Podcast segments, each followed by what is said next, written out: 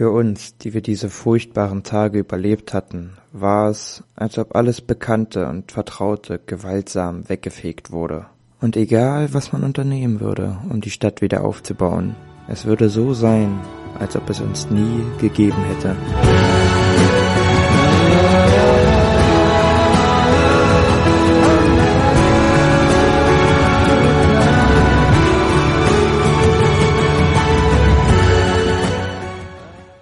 Ja, mir ist durchaus bewusst, wie übertrieben fett aufgetragen das gerade rüberkommt, aber das sind halt einfach so Szenen, die einen manchmal zu der Erkenntnis bringen, wow, was für ein Film habe ich da gerade gesehen und das ist heute auf jeden Fall einer aus dieser Kategorie. Um 20.15 Uhr auf RTL 2 Gangs of New York von Martin Scorsese.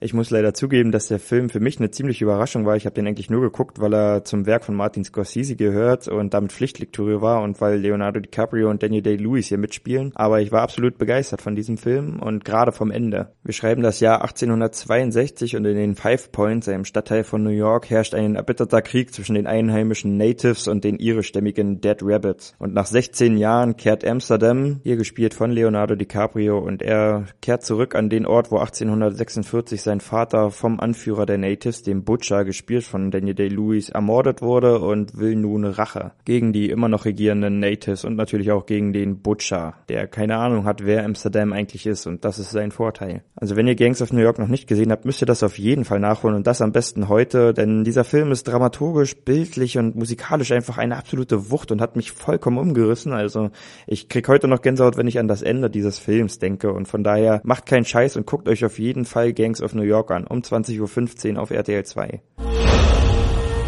Auf meinen Ruf hin treffen wir aufeinander an diesem auserwählten Ort, um ein für alle Mal zu entscheiden, wer in Five Points das Sagen hat. Wir, die wir immer hier waren, oder das ausländische Pack.